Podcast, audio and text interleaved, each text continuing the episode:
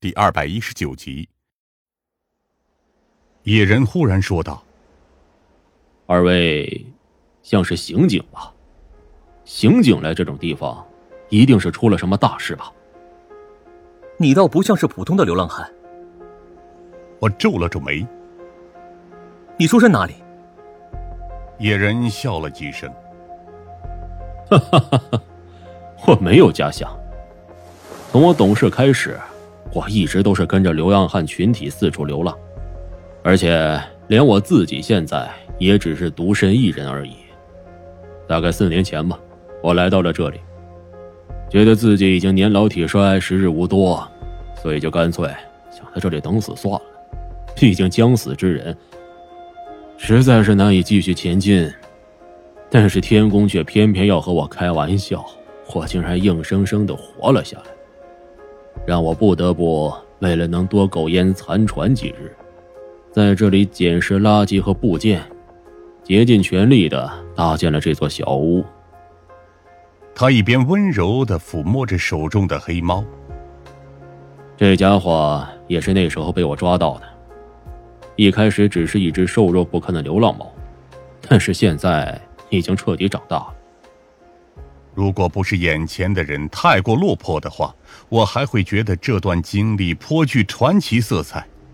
毕竟每个人的一生实际上都可以说是一个故事。那你在这里已经住了足足四年？我有些惊讶的挑眉。可是这里既没有完善的水源。也没有任何聚集区，更没有食物来源，你是怎么活下来的？这些在这栋公寓楼里应有尽有。野人平静的说道：“这里的人们走得相当匆忙，以至于他们还遗落了很多东西。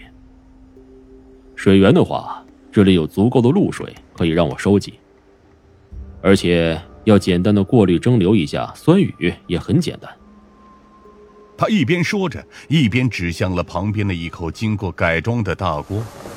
我这才发现，那竟然是一个还算精巧的水源蒸馏装置。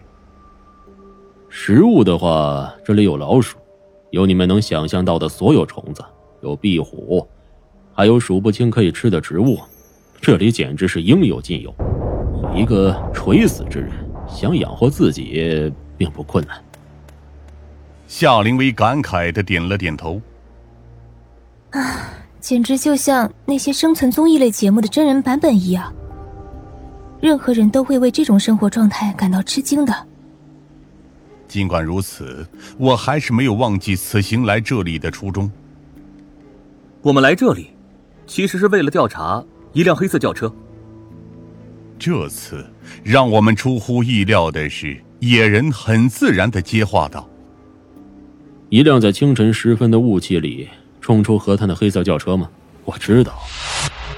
前几天那辆车几乎每天都会准时从这里经过。夏灵薇惊喜的瞪大了双眼。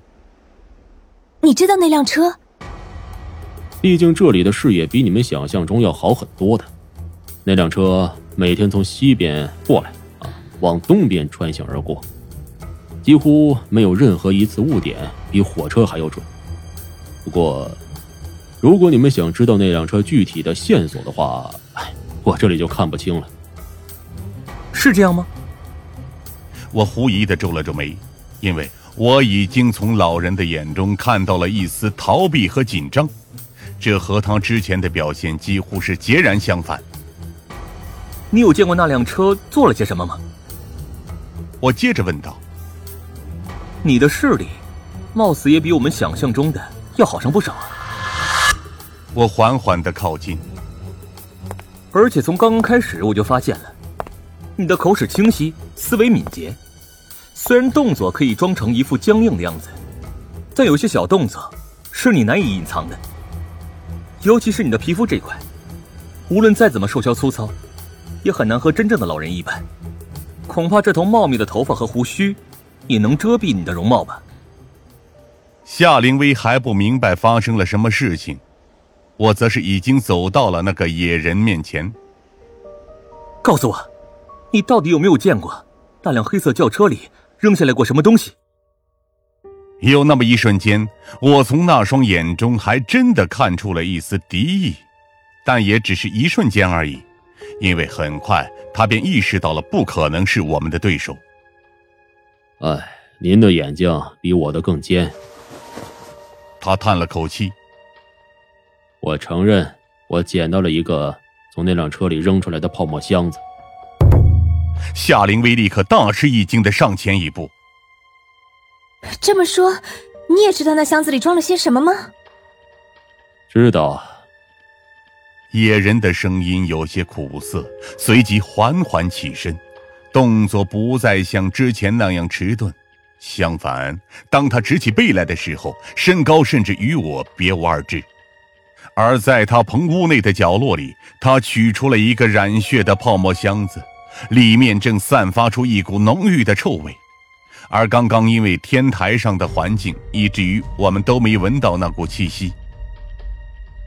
遗失的尸块。夏灵薇惊讶的喃喃自语，随即立刻拨通了穆青那边的无线电。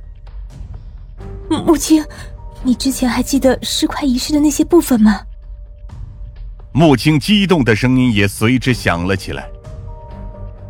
当然记得，遗失的是大腿部位以及肋骨部分，你找到了。